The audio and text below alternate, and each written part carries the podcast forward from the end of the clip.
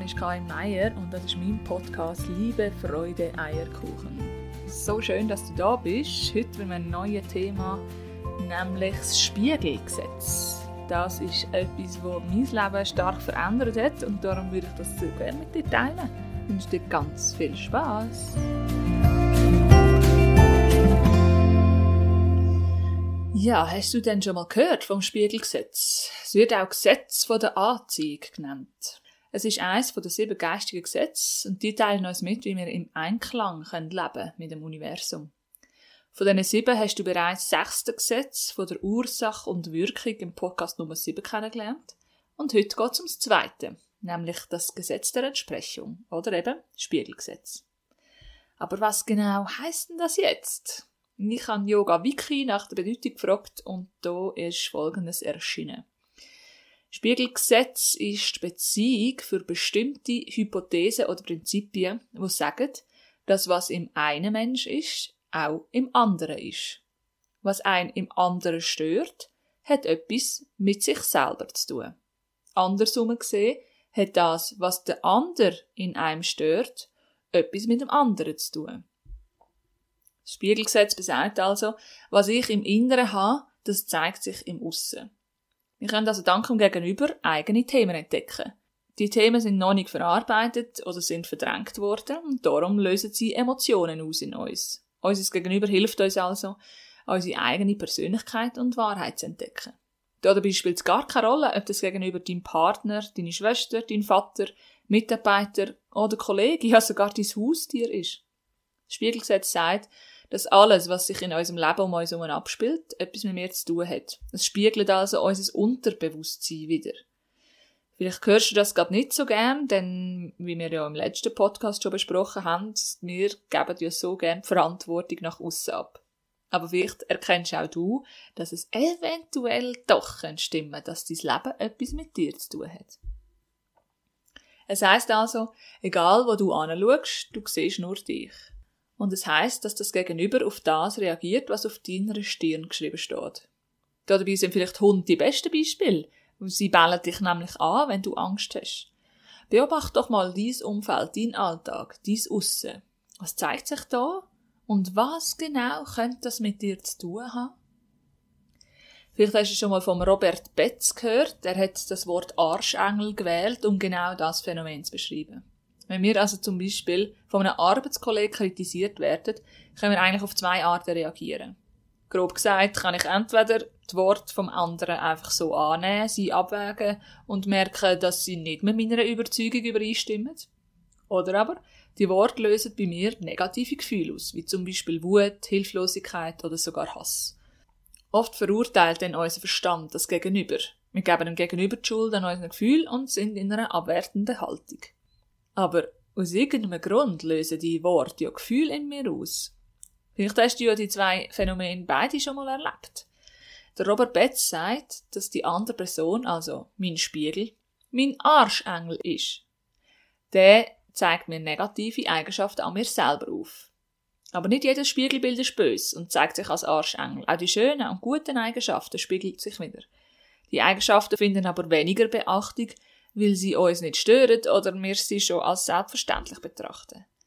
Genau genommen aber können wir andere nur bewundern, wenn wir selber das Wunder in uns tragen.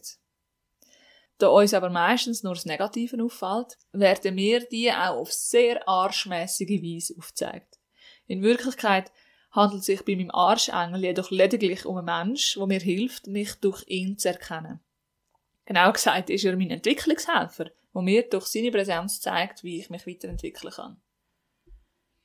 Das Spiegelgesetz kann mir also helfen, erstens, jede Situation in meinem Leben als Spiegel von mir selber zu erkennen. Zweitens, mein Denken als Ursache dafür zu akzeptieren. Drittens, mich als der verantwortlich zu erkennen.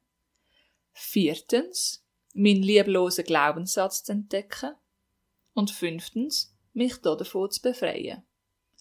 So kann ich die Liebesbotschaft dahinter sehen und ein fröhlicher und glücklicher Mensch sein. Es gibt also vier Arten, wie der Spiegel kann funktionieren. Erstens, alles, was mich am anderen stört, aufregt, ärgert und wütend macht, trage ich unbewusst in mir.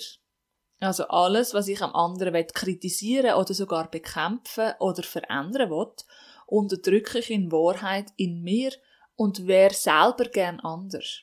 Das heißt, das Thema bzw. die Eigenschaft lebe ich selber zu wenig oder zu viel.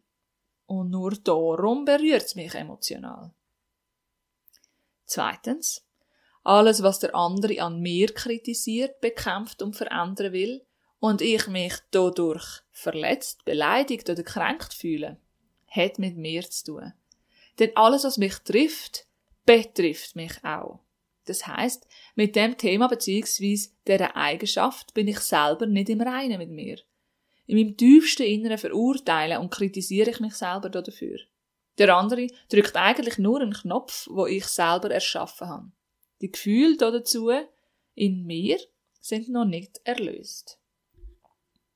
Drittens, alles, was der andere an mir kritisiert, mir vorwirft oder verändern will, wo mich aber nicht berührt oder verletzt, ist sein eigenes Bild, sein eigener Charakter, seine eigene Unzulänglichkeit, wo er auf mich projizieren will.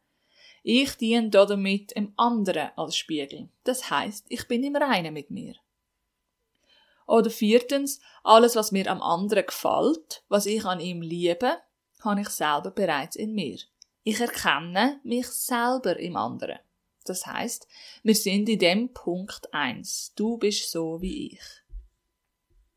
Ja, zu dem Spiegelgesetz könnte ich dir tausende von Beispielen geben. Ich habe mich aber versucht, jetzt auf eins zu reduzieren. In meinem Catering-Betrieb hatte ich eine Kundin, mit der bin ich irgendwie nicht so gut zurechtgekommen. Sie hat für eine Privatbank geschafft, ist natürlich fein säuberlich gekleidet gewesen und hat als Firma ein Event mit uns durchführen Aus irgendeinem Grund sind wir beide aber nicht auf der gleichen Wellenlänge gewesen. Und ich habe irgendwie das Gefühl gehabt, dass sie mich mega herablassend behandelt. Und bei der Besichtigung von der Event-Location ist dann mein Stellvertreter dazugekommen. Und ich habe sofort gesehen, dass die zwei sich viel besser verstehen.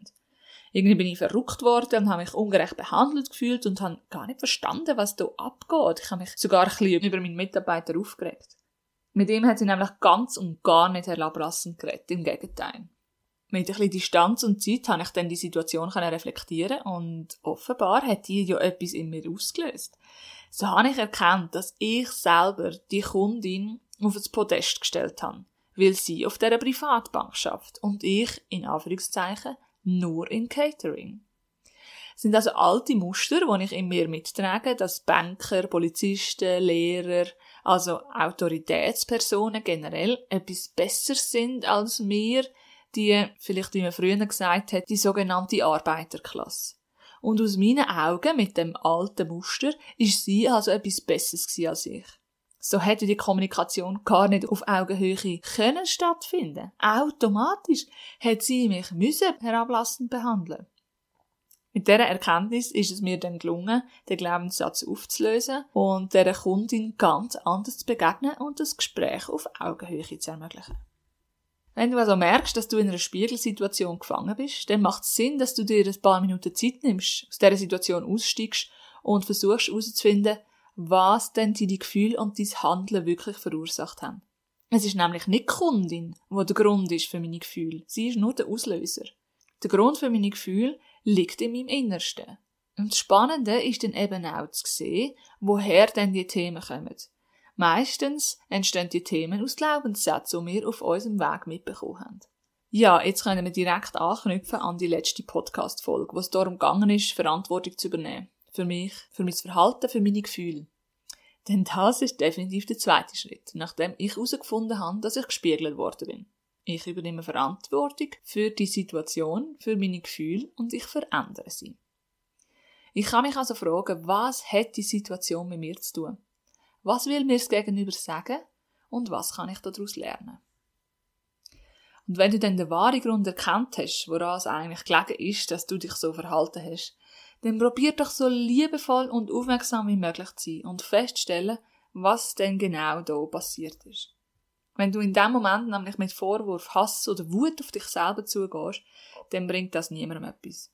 Wenn du aber frei von Bewertung an die Situation kannst angehen und merkst, aha, Offenbar bin ich die, wo das Gespräch auf Augenhöhe nicht zugelassen hat. Warum denn das? Was ist denn genau die Situation dahinter? Um so dann Schritt für Schritt an die Situation anzugehen. Liebevoll und respektvoll mit dir selber. Also zusammengefasst hast du das Gesetz von der Resonanz kennengelernt und damit den Fakt, dass Aussen oftmals deine innere Haltung widerspiegelt. Und vielleicht kannst du zukünftig mit einem offenen Geist an die Situation angehen und dich jedes Mal fragen, warum reagiere ich gerade so? Zeigt mir jemand den Spiegel, um dann liebevoll herauszufinden, woher die Gefühle wirklich kommen. Ja, das ist schon wieder mit einem kurzen Input zum Thema Spiegelgesetz. Ich bin gespannt, was du dazu denkst. Wenn du Lust hast, hinterlasse doch einen Kommentar auf Facebook oder Instagram at Coaching oder besuch mich auf meiner Homepage mayakarim.com. Ich bin Integralcoach und habe sehr bald jeden Samstag die Möglichkeit, dich zu coachen. Wenn du also Lust hast, die Erfahrung in Zürich mal live zu machen, dann freue ich mich riesig von dir zu hören. Mach's gut und bis bald wieder. Tschüss.